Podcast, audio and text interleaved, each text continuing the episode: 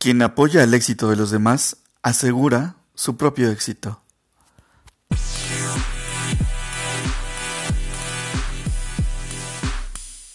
Hey, ¿qué onda? ¿Cómo están? ¿Cómo estás? ¿Cómo están? Bienvenidos, bienvenidas a todos y a todas, chicos y chicas. Bienvenidos, muchísimas gracias por estar en este nuevo episodio del podcast. Hoy tenemos a una personalidad enorme, un ser humano increíble, una persona que suma y suma valor a todos, a todos, a todos los que lo rodean. Espero que el día de hoy lo conozcas y le aprendas muchísimo de todo el valor que el día de hoy nos va a dejar aquí hoy este para ti especialmente que nos estás escuchando.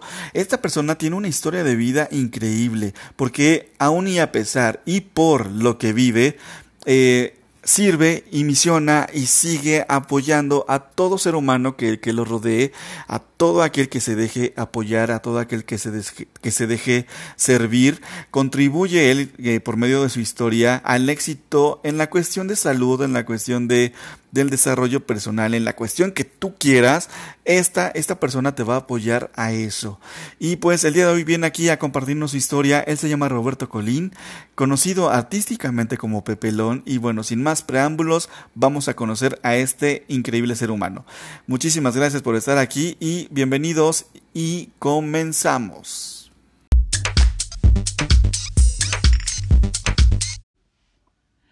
Roberto Colín, ¿cómo estás? Bienvenido. Muy bien, muy bien, muy contento de estar en, tu programa, pues listo para, para poder compartir con los demás. Muchas gracias Roberto por aceptar la invitación. Estoy más que agradecido contigo y obviamente con Miguel, Miguel Silva, que fue el que, el que me pasó el contacto y el que, bueno, a él ya lo había entrevistado anteriormente. Sí. Y bueno, nos platicó en ese episodio, nos platicó de ti, por eso es que se nos despertó a, a todos nosotros la, la, la cosquillita esta de decir, bueno, pues Ahora falta entrevistar a Roberto Colín, que me dice, Miguel, que tu nombre artístico es Pepelón. Así es, Pepelón para los amigos. Ok. Este, pues bueno, cuando, cuando vean mi Facebook se enterarán por qué. De hecho hace mucho frío, entonces este, pues ya te imaginarás por qué me dicen Pepelón. ok, ok. Oye, ¿qué onda? Y para la gente que no te conozca, digo, siempre con un invitado siempre pregunto al inicio lo mismo, pero pues eh, a pesar de que eres una persona como muy conocida en el medio, pues obviamente hay algunos que a lo mejor no puedan, no, no te ubiquen y para ese tipo de personas, pues platícanos quién es Roberto Colín. Mira, eh, hay muchas, muchas facetas que me ha tocado vivir. Eh, principalmente soy un comunicador católico. Okay. Que este, en un principio mm, me gusta contar esto para poner contexto. Eh, yo me convertí, o tuve la, la, oportunidad de convertirme, después de, de, una vida, no te voy a decir que había sido el peor, pero pues una vida X donde eh, pues crucé toda mi niñez y mi secundaria sin mayor cosa que poder platicar, hasta que pues, tuve la oportunidad de, de, de, entrar a un grupo juvenil y descubrir muchas cosas muy padres, ¿no? De tener este, este, este encuentro no solamente con Dios, sino con una comunidad y con un estilo de vida diferente que me apasionó, ¿no? Y a partir de ese momento mi vida pues cambió radicalmente. Okay. Eh, tuve, la, tuve la oportunidad de ser misionero durante tres años con los servidores de la palabra a tiempo completo y eh, también fue una experiencia maravillosa, ¿no? Eh, tuve la oportunidad de estar en Texas en una misión con, con migrantes muy dura y después la otra cara de la moneda que era la Huasteca de Hidalgo con eh, comunidades indígenas que estaban pensando apenas en irse para allá, ¿no? Comunidades abandonadas por los jóvenes que pues habían migrado hacia el norte, ¿no? Entonces me tocó ver, ahora sí que en sentido contrario, sí. la, esta cara de la migración. Okay. Y eh, pues tuve toda esta, esta, toda esta evidencia de cerca de, de, de la religión hasta hace algunos años, en el 2012, donde verdaderamente mi vida tomó pues un, un matiz diferente y entendí una misión muy importante, que es a partir de que me diagnosticaron cáncer. Okay. En el 2012 tuve este diagnóstico de cáncer y me gusta hablar un poquito de lo que era mi vida anterior porque eh, de repente mucha gente se acerca y me dice, oye, pero ¿por qué te dio cáncer a ti, no? Sí, entre comillas, eras una persona de Dios, ¿no? Una persona cercana. ¿Y por qué Dios permite que eh, a personas que se supone son buenas y están a su servicio, pues les dé una enfermedad como el cáncer? Sí. Entonces, pues bueno, esa es como, como la introducción de, qué es, de, quién soy, eh, porque a partir de, del 2012 eh, mi vida ha tenido una, un enfoque muy especial hacia la vivencia de la enfermedad. Eh, llevo años, estos seis años, eh, no, no me gusta decir luchando contra el cáncer porque si hay algo que he aprendido es que uno no luche contra la enfermedad, sino que la vive, la, la, la asimila, la abraza y la convierte en cosas positivas, ¿no? Entonces, esto, esto ha sido a partir de, de mi vivencia y creo que eso le ha dado a mi, a mi misión de apostolado un enfoque muy especial hacia ayudar a las personas, a las personas que están viviendo enfermedades como el cáncer, eh, la, una, una nueva visión hacia dónde enfrentar a partir de lo que yo, yo he vivido. Eh, ya no nada más es hablar de Dios, sino es hablar de Dios en la cuestión práctica. ¿Dónde se encuentra en el momento en el que más estamos necesitando, en el momento en, el que las cosas nos duelen, de la desesperación. Eh, ahí hay un enfoque muy interesante que yo he ido descubriendo y que pues he empezado también a aprender cómo compartir con los demás, ¿no? Ok. Oye, hablabas acerca de una conversión y a lo mejor para, para las personas que no están o no estamos como familiarizadas con esa, ese tipo de, de, de, palabra o de término, de lo que signifique, porque pues eh, a el podcast pues lo siguen como muchísimas personas que pues tienen alguna religión, eh, que no la tienen, que creen en la luz, que creen en no sé qué. Y la verdad es que en este podcast no, no trato de inculcar ninguna fe ni nada de eso, pero pues obviamente cada quien tiene, tiene su creencia, tiene su fe y bueno, en este caso pues tú obviamente estás hablando de la fe católica, que para al final de cuentas, digo, yo creo que es el mismo mensaje, ¿no? Para, para todos, porque pues creo que no, no se diferencia el mensaje que nosotros queremos aportar con, con, este, con este episodio y contigo que nos estás contando este tipo de cosas que pues obviamente han, han ocurrido en tu vida y que yo te lo agradezco demasiado por, por este, compartirnos, porque pues sí, es algo, me imagino, difícil, pero te lo agradezco muchísimo y, y como te vuelvo a repetir, o sea, las personas pues a lo mejor no están familiarizadas con el término de qué es una conversión. Platícanos qué es una conversión. Mira, nosotros entendemos conversión como este, como esta transformación un poquito de, del estilo de vida, ¿no? es cierto, no tiene nada más que ver con la cuestión religiosa, porque de repente la, lo encasillamos ahí, ¿no? Sí. Que una conversión es, eh, yo era pecador y ahora soy bueno, ¿no? Ahora ya soy cristiano y ya me convertí. Y está muy caricaturizado, ¿no? Esta parte de, eh, yo era un pecador terrible y ahora soy muy bueno, ¿no? Creo que mm, he entendido mucho que el convertirnos significa... Eh, como dar una evolución en nuestra vida, ¿no? Como dar un paso adelante a, a una a una mejor versión de ti, ¿no? Cuando tú vas contando tu, cuando, tú te vas contando a ti mismo tu historia eh, y entiendes que estás aquí por algo, ¿no?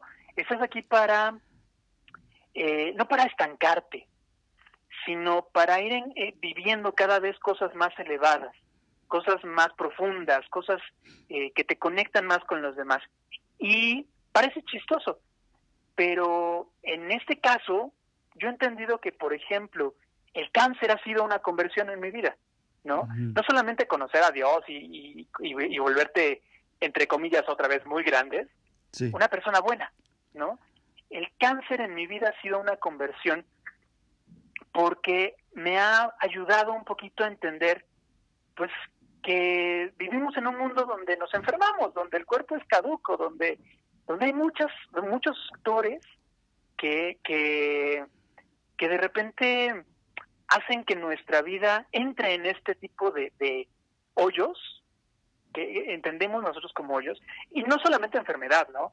eh, la depresión, eh, la pérdida de un trabajo, eh, la pérdida de un ser querido, se convierten en, fuerzas que muchas veces nos tiran, ¿no? Sí. Y hay dolor en el mundo, ¿no? No, no podemos evitarlo, no podemos negarlo, pero sí podemos hacer mucho con él. Hay, específicamente en el tema de la conversión, hay algo que a mí me, me abrió muchísimo los ojos y me abrió mucho una experiencia de vida mucho más profunda a partir de, mi enfermedad. Hay una doctora que se llama Kelly Turner. Ella escribe un libro que es maravilloso, está en inglés, pero si, si alguien lo, lo, quisiera leer, se llama Radical Remissions, eh, remisiones radicales, ¿no? Ella hace una investigación sobre mil personas que habían sido diagnosticadas con cáncer terminal, con un diagnóstico de tres, seis, un año de vida, ¿no? y eh, habían roto completamente ese, diagnóstico, habían eh, sobrevivido a esa esperanza de vida y tenían una vida completamente diferente, pacífica y sobre todo eh, con el cáncer sin avanzar, que eso es lo que lo que tiene esta enfermedad, ¿no? Que avanza y se come todo y este y a veces en meses pues termina con la vida, ¿no? Sí. Y les pregunta a estas mil personas, oye, ¿qué hiciste? ¿Qué hiciste a diferencia de todos los demás pacientes para que tu cáncer no avanzara? Y eh, ella encuentra más de 100 eh, acciones diferentes que realizan las personas, pero en todas hay siete coincidencias. hay siete cosas que ellos hacen que hacen que, hacen que el cáncer remita completamente. Y esas siete cosas son estilo de vida, es solamente estilo de vida. Tiene que ver con cambiar radicalmente la forma en la que comemos.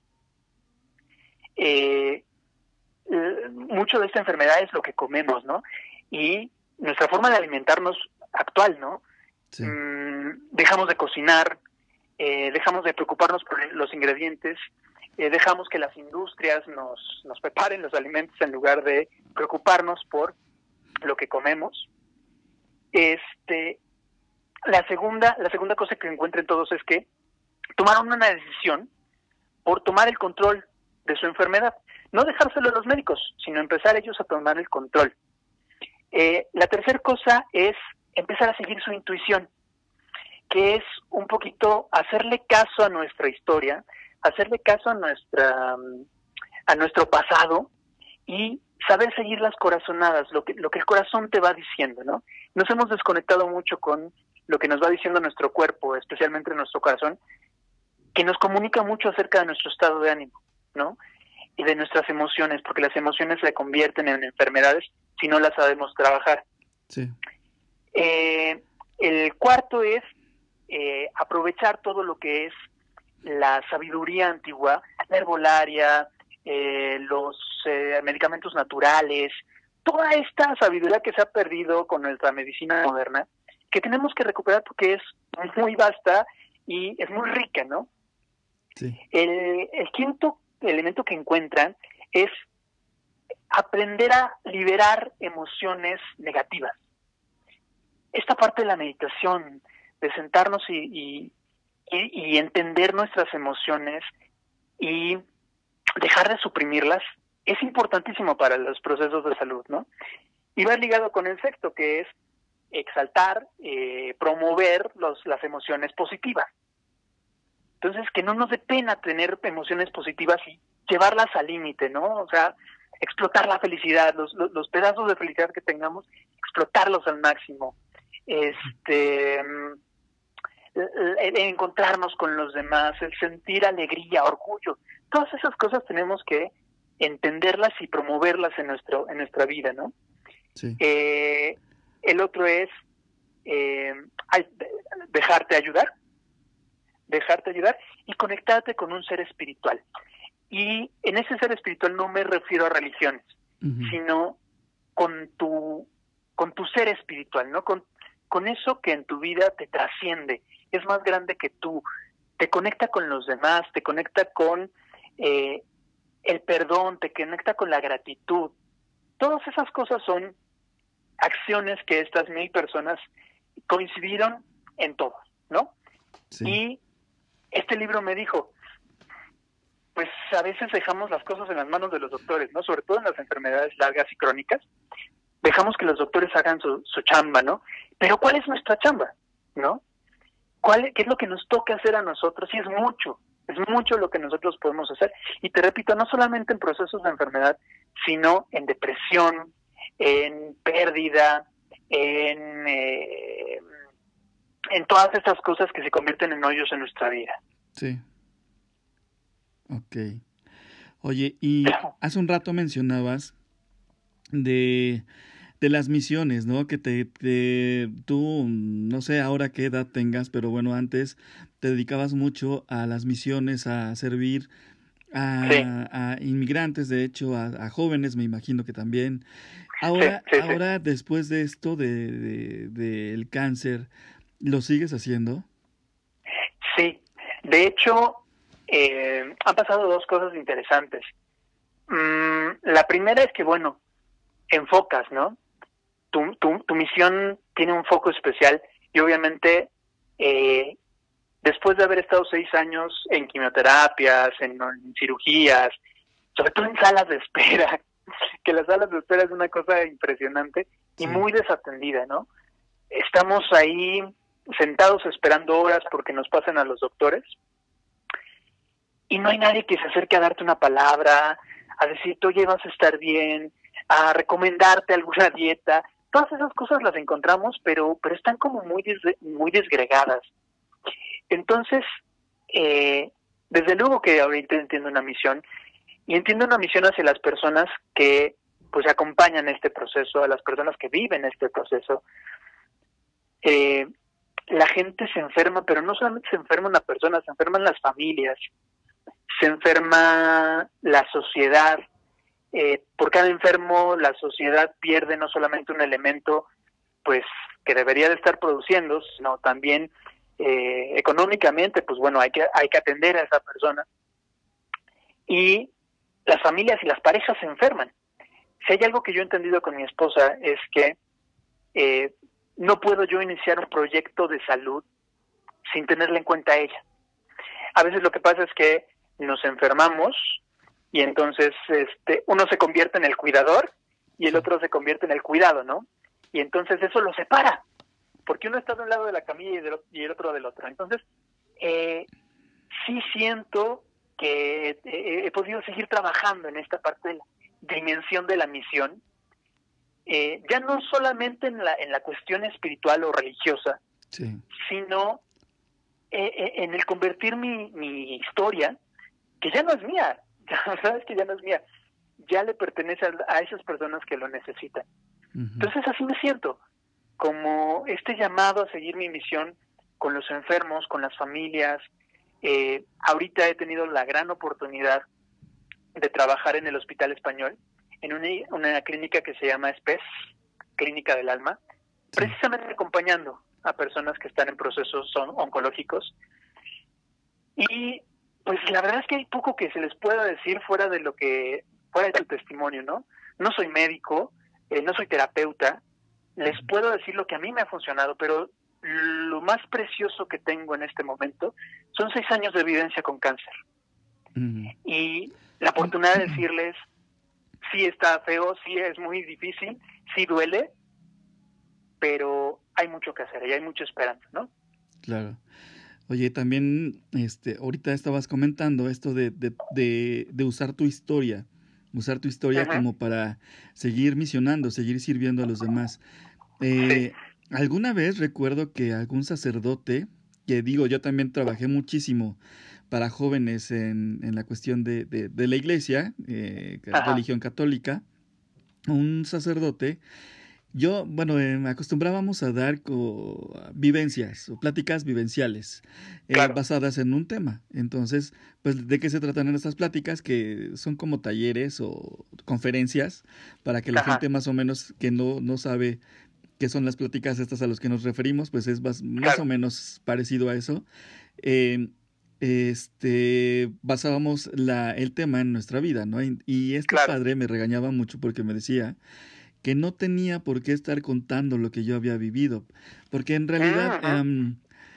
la, bueno, mi vivencia pues es un poco fuerte por los temas que, que pasaron en mi infancia, en la adolescencia y todo esto, ¿no? Entonces este sacerdote me decía, no tienes por qué estarlo contando porque no es tu historia. Esa historia es de Dios. Entonces me, me explicaba de un vaso de oro, de, de no sé qué, que esa era mi vida y que esa historia era, le pertenecía a Dios. Yo le dije, no, es que sabes qué, o sea, yo siempre preguntaba eh, volteaba al cielo y reclamaba, ¿por qué a mí? ¿Por qué me pasó esto a mí? ¿Por qué no a otra persona? O sea, lo normal, creo que todo el mundo hemos pasado por esa situación de, de preguntar, ¿por qué? ¿Por qué me haces esto? ¿Por qué me estás mandando esto? Si eres amor, ¿por qué, por qué me, me, lastimas? Si me amas, ¿por qué me haces esto? No existes. O sea, todos, todos pasamos por un, por un momento así, ¿no? Entonces, de todos esos reclamos, algún, una vez me llegó la luz, o como quieran llamarlo, sí, sí, sí. y me llegó la pregunta, me cambió la pregunta. La pregunta se convirtió en un ¿para qué me está pasando esto a mí? Entonces, ahí fue cuando descubrí que mi historia la tenía que usar para servir, para misionar, como tú lo, lo, lo, lo, mencionas, ¿no? Y me imagino que pues obviamente tú eh, estás haciendo, utilizando tu historia como para, para servir a los demás, que es, es básicamente como lo importante. Hasta el día de hoy no entiendo al sacerdote lo que quería decirme, pero no sé tú qué piensas con respecto a eso. Si esté bien usar nuestra historia para, para eh, seguir apoyando a los demás o, o que las personas que pasan por lo mismo pues no pasen exactamente por eso que nosotros pasamos, eh, porque pues ya pasamos nosotros y, y, no hay necesidad que otra persona a nuestro lado tenga que pasar por ahí, ¿no? Porque pues ya aprendimos algo claro, y ya se nos dejó algo, entonces pues creo yo que las historias o, o esos, esos, esas situaciones las vivimos para algo, no por algo. Claro, ¿no? claro. No, y mira, la verdad es que tocas un tema que a mí me, me apasiona, he estudiado hasta el cansancio, a partir precisamente de la vivencia con mi historia, ¿no? Tuve la oportunidad de escribir un libro que se llama Dios, ¿dónde estabas? Diario de un hombre con cáncer. Wow. Y no te voy a decir, no te voy a decir que es un librazo, que estuvo muy pensado. La verdad es que fue un ejercicio muy terapéutico, sí. porque eh, fue simplemente ir recopilando cosas que escribí, que grabé, mientras estaba en este proceso. En ningún momento me, imaginé que se iba a convertir en un libro, ¿no? Es un libro chiquito que pueden encontrar por Amazon. Y este lo más maravilloso es que cuando terminé de escribirlo, eh, las cosas se fueron dando, mm, me prestaron el dinero para poder hacer una impresión sin editor. Sacamos un, un tiraje de mil libros y los empecé a difundir entre amigos, personas, y ah, hubo gente por internet que eh, me lo pidió, entonces había veces en los que los veía en la estación del metro, ahí les daba el libro y platicábamos un poquito, ¿no? Sí. Ese libro, con, con, con cachitos de la historia, regresó a mí y regresó a mi vida multiplicado, no tienes idea por cuántos. Cuando tú compartes tu historia, esta dimensión del storytelling, que es lo que yo estudié, eh, toda esta parte del neurostorytelling, nuestro cerebro está cableado y está configurado para entender en clave de historia. No estamos configurados para entender eh, o no estamos, no es para, para, el cerebro no es tan fácil entender cuestiones abstractas, en nombres, fechas, cifras. Está cableado para entender historias. Y eso tiene que ver con que el ser humano se convirtió en ser humano eh, alrededor de una fogata. Y alrededor de la fogata no solamente nos calentábamos, nos iluminábamos, nos protegíamos y cocinábamos, sino que alrededor de la fogata nos contábamos historias. Ahí nace esta necesidad del ser humano por contar su historia. A partir de ese momento, el contar historias empieza a ser la forma en la que transmitimos conocimientos, eh, entendemos y asimilamos valores, eh, Mm, nos explicamos a nosotros mismos la realidad y como tú decías, ¿no? O sea, transmitimos aquello que pasamos y que no queremos que los demás pasen. ¿no? Sí. Entonces, eh, esta dimensión de las historias está del contar y escuchar historias. Esa forma en la que nosotros hemos aprendido a ser humanos. Y las historias nos narran quiénes somos, quiénes son los héroes, quiénes son los villanos, cuáles son los conflictos. Eh, en la construcción de un héroe, por ejemplo, cuando tú hablas de tu propia historia, te construyes como un héroe. Y hay que desmitificar el paradigma del héroe, ¿no? Como el que todo lo puede, el que tiene superpoderes, el que todo lo logra, ¿no? El héroe, verdaderamente, es el que toca su, su debilidad, el que entiende sus defectos y se mueve más que los demás. Siempre la característica del héroe es, y por, eso lo siguen las cámaras en una historia, ¿no? O la, o la narrativa en una historia. Porque se mueve más que los demás. Pero entiende sus defectos. Es, es eh, eh, eh, las historias más apasionantes son aquellas en las que el héroe es completamente defectuoso, pero se mueve más que los demás. Entonces, también aplicado en, en estos procesos de salud, el entender tu historia, en el aprenderte a narrar a ti mismo, el ubicarte como héroe, eh, descubrir cuál es el villano, ¿no? Porque el villano a veces decimos, es que es el cáncer, es que es la enfermedad. Pero a veces hay villanos muchísimo más profundos que son que, que producen estas enfermedades, ¿no? La soledad, la soberbia, el, la falta de conectar con las demás personas, unos malos, hábitos alimenticios, etcétera, etcétera, ¿no? Sí. Entonces, la dimensión de las historias es maravillosa. Tenemos que contarlas, tenemos que aprender a contárnoslas a la persona más importante a la cual le vamos a contar una historia en toda nuestra vida, que es a nosotros mismos. Ok. Oye, y digo, eh, en la cuestión del servicio, ¿Crees que haga falta muchas personas? Obviamente digo, la respuesta, la respuesta la sé, pero quiero que tú obviamente Digo, es como cuando mm, regañas a los hijos, ¿no? Que tú los estás regañando, les estás instruyendo o algo así y no te pelan, pero cuando lo escuchan de otra persona, ya te hacen caso. Les cae, ¿no? claro. Les cae el 20 o el centenario. Entonces, digo, yo, quiero que, que, pues tú nos cuentes de la cuestión de servicio para que las personas que nos escuchen pues no lo escuchen nada más de mí, sino también de otra persona. En la cuestión del servicio, ¿tú crees que haga falta muchísimo más personas comprometidas para que cada vez seamos más y más y más los buenos? Yo, yo creo que desde luego que hacen falta más personas. Eh, hay una parte de la vivencia humana, de tu historia, donde no puedes quedarte con lo que has recibido. Te repito, no estoy hablando de cuestiones religiosas, como las entendemos clásicamente. Eh, tiene que ver con la gratitud. Gratitud en dimensión de eh, entendernos como personas que necesitamos, necesitamos cosas, ¿no? Necesitamos quien prepare la comida, necesitamos quien eh, procure el gobierno, necesitamos gente que estudie de salud, necesitamos de otras personas, porque si no las tuviéramos estaríamos muy desnudos, nos faltaría mucho. Cuando uno entiende esta dinámica de agradecimiento, además el agradecimiento no es algo que das, el agradecimiento es un estado mental.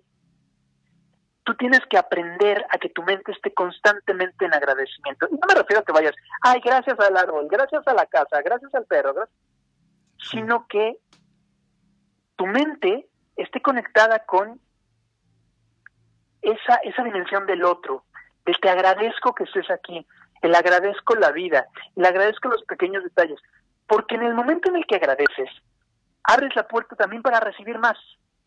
La persona agradecida recibe siempre más eh, de los demás, desde luego, pero también, llámelo como lo quieran, Dios, universo, eh, nirvana, lo que tú quieras. Pero la puerta para llegar a ese estado espiritual es el agradecimiento. Y el agradecimiento es la materia prima con, el que, con la que el servicio tiene que darse. Necesitamos más personas agradecidas, porque si tenemos más personas agradecidas, tenemos más personas al servicio de los demás. El servir es la forma creo que más perfecta que tiene el ser humano de estar agradecido y de amar. Eh, en la medida que nosotros vayamos haciendo pequeños cambios que nos lleven hacia el agradecimiento, hacia la gratitud, y de esa gratitud brote el servicio, entonces no solamente vas a tener más personas, sino que vas a tener sociedades en donde entendamos esta dimensión de la, del gracias, ¿no? De la gratitud. Y ligado al gracias está también lo gratis, que no, no, no por nada son, vienen de raíces eh, similares. Lo gratis es aquello que nosotros lo hemos recibido sin, sin merecerlo, sin ninguna, o sea, recibimos la vida sin ningún mérito. Eh, recibimos el amor muchas veces, eh, el, amor de, de, muchas personas sin, sin ningún mérito. Recibimos el aire sin ningún mérito y recibimos la oportunidad de respirar sin ningún mérito, ¿no? Y esas cosas hay que agradecerlas. En la medida que las agradecemos, nos ponemos también al servicio de los demás. Y creo que eso es el detonante que nos puede ayudar a que haya más personas agradecidas y por lo tanto más personas que estén dispuestas a un servicio verdadero, ¿no? Y el con de hablar de servicio no queremos decir que nos vamos a humillar, porque mucha gente confunde el servir con algo que pues me humilla y claro que no, es todo lo contrario. Claro. A eso no nos referimos, para quien no lo, no le entienda de esa forma. Servir, pues, es apoyar, apoyar a los demás. Eh, nosotros lo, lo llamamos servir o servicio, pero es el apoyo a los demás, a quien le haga falta, a que uses tu historia, a ti que nos estás escuchando, que uses tu historia como, como lo está compartiendo Pepelón, este, que usa su historia, la historia que ha vivido antes de, de, de su enfermedad y después de la enfermedad, la historia que, que, que usa como impulso y no como pretexto para seguir avanzando y seguir eh, apoyando a quien, a quien se deje, ¿no? A, a quien puedas alcanzar. Claro. Oye, ¿y a ti qué te inspira? ¿Qué te inspira eh, servir? Pues mira, eh, parece mentira, pero me inspira mucho el saber que hay dolor. Mm, hace rato, precisamente, vengo de, de haber estado en la clínica tuve, tuve la oportunidad de conocer a un señor que tiene cáncer en el cerebro, ¿no? Desarrolló un tumor en el cerebro y venía en, ciertamente cansado, venía un poquito desesperanzado y la verdad es que yo, yo, yo decía, híjole, ¿qué le puedo yo decir a este pobre señor que pues le está pasando mal, ¿no? Le acaban de dar un diagnóstico y como, como él, varias personas que se acercan a la clínica o que me han escrito, y me dicen, oye, mándame un mensajito, ¿no? Y tú te quedas pensando, ¿y qué, qué puedo yo darle a estas personas que están pasando por, por temas muy difíciles? No, les puedo dar un consejo, una lectura, les puedo recomendar cierto tipo de comida o cosas así, ¿no? Sí. Pero pues es algo que también pueden leer en los libros, en blogs, en cualquier lado. Ajá. Lo único que verdaderamente tengo, lo único que me pertenece y que además eh, la vida me ha permitido adquirirlo con el dolor de cada inyección, de cada quimioterapia, de cada noticia mala que nos han dado los médicos. Todo eso lo he adquirido y es precisamente mi historia. ¿Qué me inspira? Me inspira el saber que hay historias mal contadas, que necesitan una edición profunda. Me inspira el saber que eh, hay veces en los que nos dejamos caer por tan poco. Y me inspira sobre todo porque allí es donde entiendo que mi historia entra no yo con mis habilidades, no yo con mi conocimiento, no yo porque sea muy bueno, no, sino lo que la vida ha permitido y Dios ha permitido escribir en estos renglones torcidos, como solemos decir, ¿no? Cuando decimos renglones torcidos, nos referimos a, eh, pues que Dios escribe sobre personas defectuosas, ¿no? Que, pues que nos caemos, que nos equivocamos, que nos enojamos, etcétera, etcétera. Sí. inclusive cada enojo cada vez que me desespero, cada vez que yo le he reclamado a Dios, y, ya, he tenido veces en las que le he reclamado bastante fuerte, y que Dios me ha permitido saber que pues también eso es oración. Pero reclamarle lo que sea, mm, me, inspira para poder convertir mi historia y ponerla al servicio de los demás, porque es lo que tengo, ¿no? Es, es lo único que además he entendido que a las personas les, les ayuda el saber que hay una historia similar a la suya y que el único responsable de ponerle un final, no, llamemos feliz, porque pues, el final feliz es algo trillado, ¿no? Que ya pasó de moda. Pero sí un final satisfactorio, un final que te llene, que te complete, que digas, esto es, es mi estado de vida, es mi, mi, mi mejor versión, ¿no? Entonces, me motiva poder contar que a pesar de seis años de, enfermedad, yo he decidido convertirme en el editor de mi vida y que cualquiera puede hacerlo, ¿no? Que cualquiera puede decir, voy a editar mi vida, le voy a editar en los términos que yo quiero y para llegar al objetivo que yo quiero. Ok. Acabas de dar un chorro de palabras que, que estoy seguro las, las gentes que nos están escuchando tienen la piel chinita como yo en este momento. Perdón, es que me, me emociono y me suelto, perdón, perdón. No, y está súper bien, porque en realidad, fíjate, o sea, yo hago esto porque sé que en algún lugar hay una persona que esto que estamos o que estás diciendo tú precisamente le va a ayudar en algún lugar. Eh, me, me, dediqué mucho a, a, organizar retiros, a dar talleres a jóvenes, pláticas. Y lo que aprendí es que, no sé, en algún momento de, de, de estos retiros lo vivían hasta 60 chavos. Eh, y, y pues de esos 60, obviamente y sinceramente, o sea, pues no todos van a salir de, convencidos de lo que nosotros, el mensaje que nosotros pretendíamos o pretendemos eh, en ese momento darles, ¿no? Obviamente, pues iba a ser un milagro que todos los 60 comprendieron, les cayera el 20, ¿no? Pero con que uno, con que uno, a uno le llegara el mensaje, con ese nuestro fin de semana, todo el esfuerzo y trabajo que que dedicábamos con ese era nuestra paga. Y, yo es, es, lo que intento hacer con este con estos episodios con este podcast. Estoy seguro que a una persona de las tantas o de las pocas que nos escuchen ese mensaje le va a llegar y le va a llegar directo al corazón por las palabras que acabas de compartirnos no y, yo creo que vale la pena porque hablando precisamente del servicio a veces confundimos el servicio con con show ¿no? Sí. Eh, entendemos que, por ejemplo, en el caso de los retiros o en el caso de, las, de los talleres o las prácticas, eh, valen lo que vale la asistencia o cuánta gente lloró o cuántas personas se tiraron al piso y dijeron, sí, yo voy a cambiar mi vida. Y la verdad es que no. No. La dimensión del servicio es la dimensión del que siembra, ¿no? del que del que tira la semilla. Y yo creo que medios de comunicación como el tuyo, espacios de comunicación como el tuyo, son regaderas impresionantes para sembrar corazones.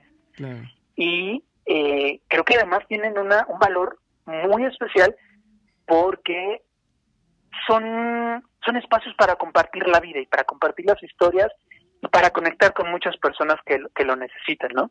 Sí, sí, sí. Claro que sí. Oye, yo quisiera tenerte aquí para darte un abrazo enorme, pero no te tengo. Nos lo este, damos espiritualmente. Claro que sí. Oye, este, bueno, ya para, para terminar, yo te, te agradezco mucho todo esto que nos has compartido, eh, tu experiencia, todo, todo, todo lo que nos has platicado, yo te lo agradezco. Y este, vamos a pasar a un segmento que tengo con todos los este, invitados que tengo aquí en el podcast.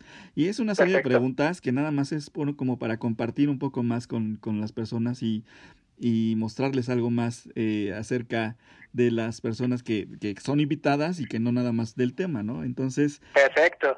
La primera pregunta, y esta pregunta a lo mejor eh, sí te va a hacer pensar mucho, pero esa es la intención. Y, y la primera pregunta es, ¿Cuál ha sido tu mayor fracaso? Mi mayor fracaso. Eh, mi mayor fracaso. Eh, pues, he tenido muy buenos. Eh, Me encanta que digas que son buenos, porque en realidad los fracasos son buenos. Claro, es que son historias, ¿no? Claro. Son, son cosas de las cuales aprendemos. Sí mi, creo que uno de los grandes fracasos que, he podido tener ha sido entre el año, eh, me diagnosticaron en el 2012 estuve en quimioterapia y, y, chistoso porque me diagnosticaron meses después de que eh, me había comprometido con mi, con mi esposa. Entonces nuestra primera noticia fue, pues, eh, antes de preparar la boda, pues tienes que enfrentarte contra el cáncer, ¿no? Sí. Tienes que asimilar el cáncer. Eh, lo hicimos así, tuve la operación, tuve quimioterapia y durante el 2013 me dejé, me, me olvidé, eh, me negué a la enfermedad, dije ya estoy sanado, ya estoy bien y dejé pasar citas, dejé pasar eh, dejé pasar consultas, medicamentos, me confié durante el 2013. Creo que eso fue un gran fracaso porque me enseñó que pues la enfermedad no es nada más de, ay, la gripita se te quita y ya estoy bien. Eh, tiene que ver con el cuerpo que te está avisando completamente. Y creo que mi gran fracaso fue no haber escuchado a mi cuerpo durante el 2013, que obviamente resultó que en el 2014 tuve una de las peores recaídas. Sí. Eh, y eso generó, pues bueno, un ciclo que hasta ahorita pues estoy pagando ese pato de haber desconfiado de mi cuerpo y de haber ignorado mi salud. Ok. Digo, la pregunta de, de, lo de tu mayor fracaso, pues es básicamente para que de los fracasos se aprende y que pues las personas no, que nos escuchan no les dé pena, ¿no? Porque a muchos nos da pena como decir nuestros fracasos. Y creo que deberíamos de enorgullecernos más de esos, porque de esos son los que realmente se aprende. Digo, los éxitos eh, podemos tener muchos o pocos y los podemos disfrutar, sí, claro que sí, pero los aprendemos más de los fracasos, ¿no? Claro, y, y, perdón que, que, que, que, diga más. Sí. Eh, creo que si hay una cosa que, que, me cuelgo como medalla, precisamente es la, la cicatriz, que de alguna manera es la muestra de, que eh, hay un fracaso detrás en el tema de salud, ¿no? Tengo varias cicatrices de todas las operaciones que he tenido para retirar los tumores. Y hoy las cargo con orgullo porque es esta, es esta técnica oriental del kintsugi que se te rompe una taza de mucho valor y tú la reconstruyes con oro. Es ese fracaso que reconstruyes con oro. Es, ese, es esa oportunidad de hacer una pieza única.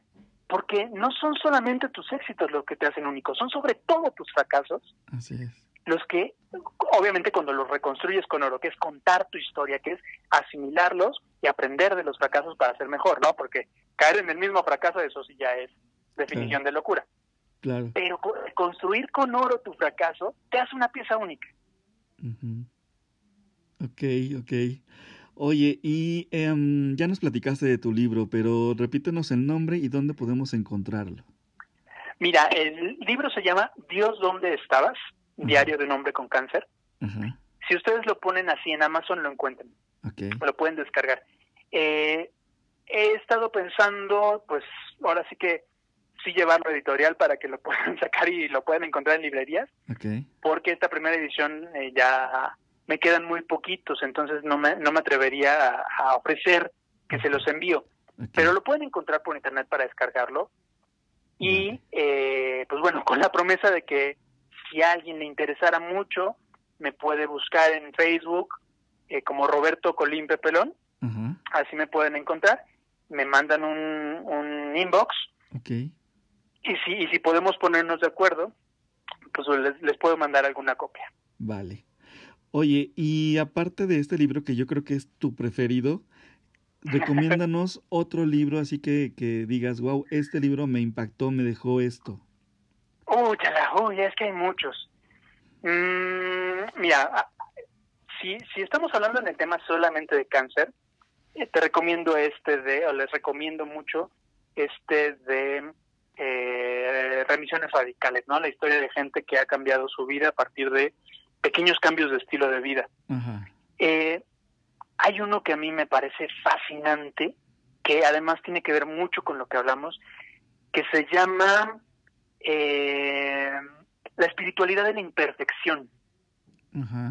La espiritualidad de la imperfección. No recuerdo ahorita el, autor, pero con mucho gusto lo pongo en, mi Facebook por si se quieren meter ahí lo voy a, lo, pueden encontrar. Okay. Que habla precisamente de esto, de que cuando nos rompemos, eh, hemos pensado que la espiritualidad es un camino hacia la perfección, entendiendo mal uno de los pasajes de la Biblia, por lo menos en la parte religiosa católica, que sean perfectos como el Padre es perfecto. Y no, la traducción está mal. Tiene que ver más bien dicho con empezar un camino con eh, entender quiénes somos y abrazarnos. Y, y es esta espiritualidad de la imperfección, el entender que no somos absolutos, el entender que, eh, que nos caemos y que además, como tú decías, nos conectamos en el fracaso. Hay muchos grupos que eh, se conectan o, están unidos porque les gusta el fútbol, ¿no? Entonces es un grupo de amantes del fútbol o cierto grupo musical.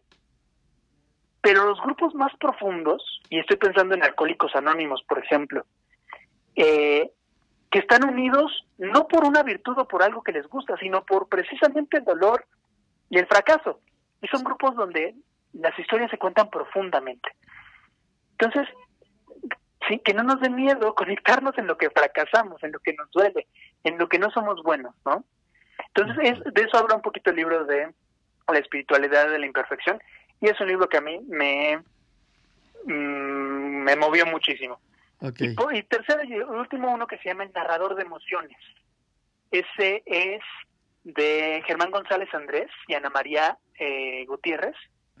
Se llama, te repito, El narrador de emociones. Y tiene que ver con la dimensión del storytelling, del ah. cuento que te narras a ti mismo y cómo narrártelo a ti mismo. Ok. Y ese obviamente sí está en librerías. Ese sí está en librerías, sí. Sí, ese lo encuentran en cualquier librería. Vale.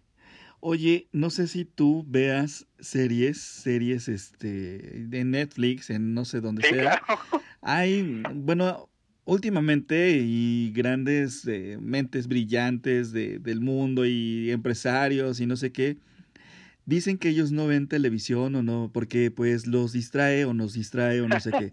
Pero en, la real, en realidad yo hago esta pregunta de alguna serie que recomienden, pero no me refiero a una serie así como que no me deje nada, sino una serie que me deje algo de valor, que me, que, me deje algo como de aprendizaje para mi vida personal, profesional, no sé, de algo. ¿Alguna serie que nos puedas recomendar? Eh, mira, eh, hay una a mí que me, que me cambió mucho precisamente mi forma de pensar alrededor de la comida que se llama Cooked, justamente en, Netflix, es como cocina. Okay. De. Ah, tiene apellido Poland. Eh, es una serie de cuatro programas donde hablan acerca de la, del valor de cocinarnos. No hay amor más grande que el que da la vida por los demás, desde luego, y dar la vida por los demás tiene una dimensión de cocinar y va revisando la cocina de diferentes culturas cómo uno cocina a partir de los cuatro elementos. Sí. Cómo cocinamos con el fuego, desde luego, cómo cocinamos con el agua, desde luego, cómo cocinamos con el aire y cómo cocinamos con la tierra. Y a mí me, me, me, me cimbró muchísimo precisamente porque entiendo que me enfermé precisamente por descuidar mi forma de comer. Entonces esa a mí me, pareció excelente y se la recomiendo muchísimo. Todas estas series que hablan sobre nuestra forma de pensar, eh, se me va el nombre de esta que se llama eh, Juegos de la Mente, me parece que se llama.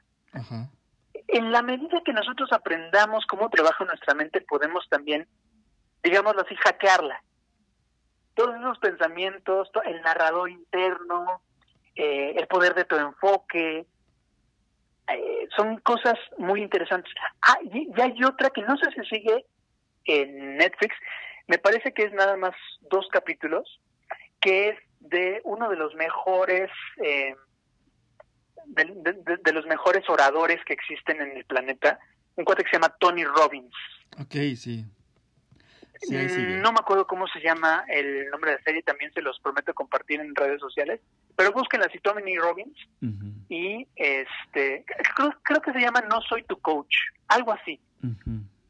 Y es la revisión de un programa que él hace precisamente de dinámicas radicales para cambiar la vida de las personas. Sí. Y tiene el testimonio ahí de varias personas eh, que, se iban a suicidar y cómo las fue acompañando, etcétera, etcétera. Muy, muy interesante. En esa dimensión de podemos hacer mucho, ¿no? Sí, claro. Y, y, bueno, otra cosa que también les recomiendo mucho es acérquense a las pláticas TED. Descárguense la aplicación de TED, eh, TED, era la, que, la siguiente pregunta y te adelantaste. Ah, perdón, perdón.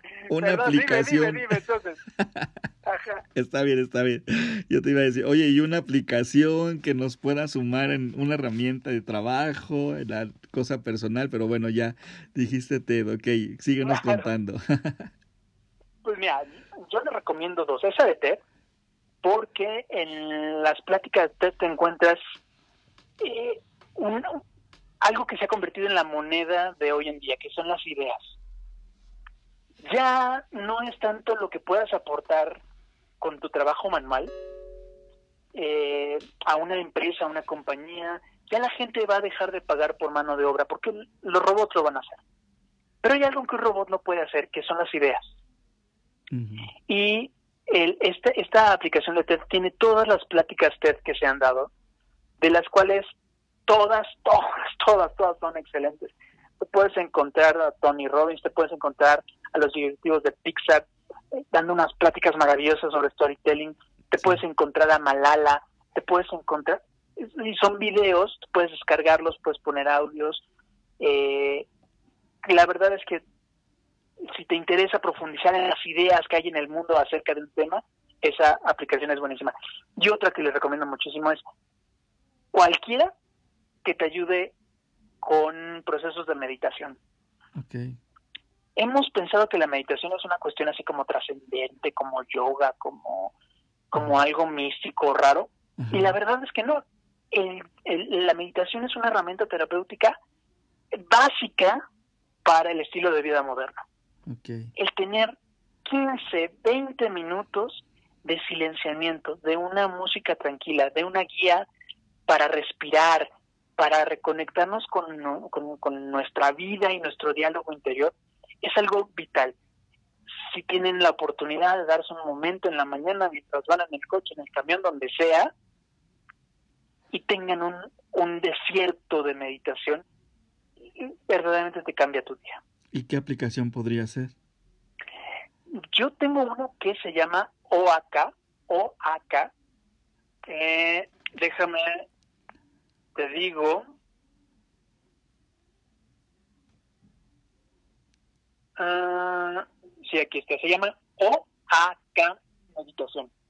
Ok. Esa, esa es muy buena porque tiene como cuatro, cuatro niveles, ¿no? Que es el principiante, donde te enseñan la parte de la respiración. Tiene una parte de gratitud, donde a través de tu meditación también te conectas con esta parte de gratitud tiene una que a mí me parece maravillosa, que es eh, un mindfulness para dormir. Dormimos tan mal, dormimos tan mal, y es tan malo que dormamos tan mal, que esta aplicación te ayuda un poquito para ir desenganchándote de todo lo que traes en el día y preparar tu cuerpo y tu mente para entrar en un reposo verdadero. Porque si nos dormimos después de haber visto el celular, después de haber visto las noticias, después de haber tenido una pelea, después de pensar todo lo que tienes que hacer el día de mañana, lo que haces es que dejas enganchado tu cuerpo, nada más les pones stand-by a la computadora y tu computadora sigue trabajando. Sí. Cuando tenemos que apagarlos, tenemos que apagarlo y tenemos que aprender a desengancharnos y a dejar el cuerpo en silencio para que todo el sistema empiece a trabajar mientras dormimos. Entonces esa aplicación te ayuda mucho a eso, se la recomiendo muchísimo. Ok, Vale, vale. Pues muchísimas gracias, Pepe Lón, por, haber estado aquí con nosotros, compartirnos todo lo que, el valor que nos ha sumado a todos, porque me incluyo también. Yo estoy, siempre repito lo mismo, pero en cada episodio yo voy aprendiendo y aprendiendo más, de verdad que sí. Y pues es, pues, también lo hago por eso, para, digo, uno nunca deja de aprender, nunca deja de crecer, nunca deja de sumarse valor. Y entonces yo también me sumo el valor eh, que puedo con todo lo que, lo que aquí hacemos y bueno, esta vez pues la verdad es que me voy con mucho aprendizaje y estoy seguro que las personas que nos escuchan también. Te agradezco muchísimo el haber compartido todo esto. No sé si quieras decir algo ya por último. no, pues agradecerte también a ti, agradecer a todas las personas que se han dado oportunidad de estar escuchando esto, de llegar hasta este punto de, del, podcast, eh, agradecerles y invitarlos a que escriban su historia, que escriban su historia, no nada más una, una historia ahí como para pasar, que construyan leyendas de, de su vida, porque no hay nada más triste que ver historias mediocres, ¿no? Hemos sido llamados para escribir leyendas de nuestra propia vida. Así es. Oye, y este, si queremos, si la gente quiere apoyar eh, la causa que tú estás obviamente misionando, sirviendo en los hospitales que nos platicabas, si la gente quiere eh, servir, apoyar, sumarse a esta causa, que te contacten a tus redes sociales o qué podemos hacer. Claro, mira, eh, desde luego que, que, que, nos busquen. Tenemos ahorita dos, tres iniciativas, pero sobre todo una que, que nos gustaría compartir ahorita, porque nosotros son más como pegadas a la, cuestión religiosa.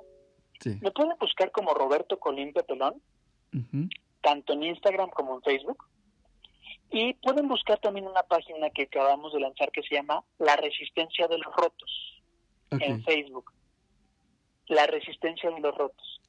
Eh, ¿Cómo pueden apoyar? Pues ayudándonos a compartir los contenidos que estamos generando, ¿no? Okay. Eh, estamos haciendo pequeñas capsulitas, em, pequeñas reflexiones que vamos subiendo ahí y nos ayudaría muchísimo que nos ayudaran a, compartirlo y a sumarse un poquito también a...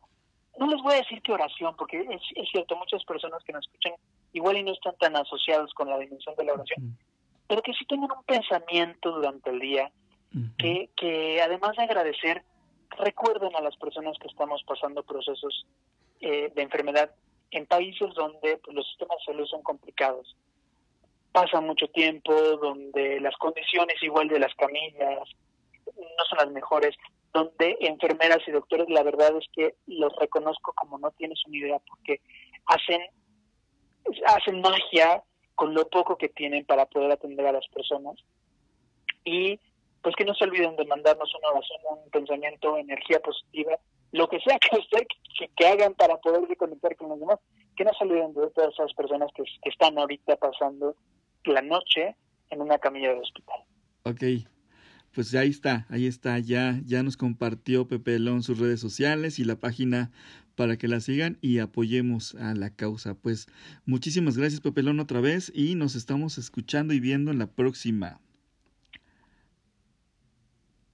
Gracias a ti que nos escuchas por haberte quedado hasta el final. Ya sabes lo que tienes que hacer y lo que tienes que hacer nada más y nada menos y no cuesta mucho trabajo es compartir este audio, este episodio con la persona que tú creas que le hace falta escuchar esto que Pepelón nos acaba de compartir, esas palabras que nos acaba de, de regalar, la inspiración que nos acaba de, de, dar. Muchísimas gracias a ti por compartirlo. Ya sabes que, pues si tienes algún grupo de WhatsApp en tu Facebook, en Twitter, en donde quieras y puedas compartirnos, te lo vamos a agradecer muchísimo porque yo sé que en algún en algún lado en tu mundo, alrededor de ti, hay una persona, una persona necesitada y que requiere escuchar este episodio. Alguna palabra de lo que se menciona en este episodio, a esa persona le hace falta escucharlo. Entonces, por favor, compártesela, compárteselo para que pues contribuyas tú también con el éxito y el crecimiento de esa persona. Eh, es gratis, eh, es gratis compartirlo, no te va a costar absolutamente nada, al contrario, te lo van a agradecer por haberlo compartido y vas a contribuir este, al crecimiento de esa persona. Muchísimas gracias. Y es, una, oh, es un buen paso para invitarte a servir a los demás, a apoyar a los demás, compartiendo este, este episodio, este podcast o los episodios que tú decidas, compártelos por favor. Mándanos, tú síguenos escribiendo en nuestras redes sociales eh, y califica este podcast, por favor eh, califícalo. Eh, suscríbete también, no sé por dónde nos estés escuchando, pero suscríbete y envíanos tus mensajes. Muchas gracias por escucharnos y nos estamos viendo y escuchando en el siguiente episodio. Bye bye.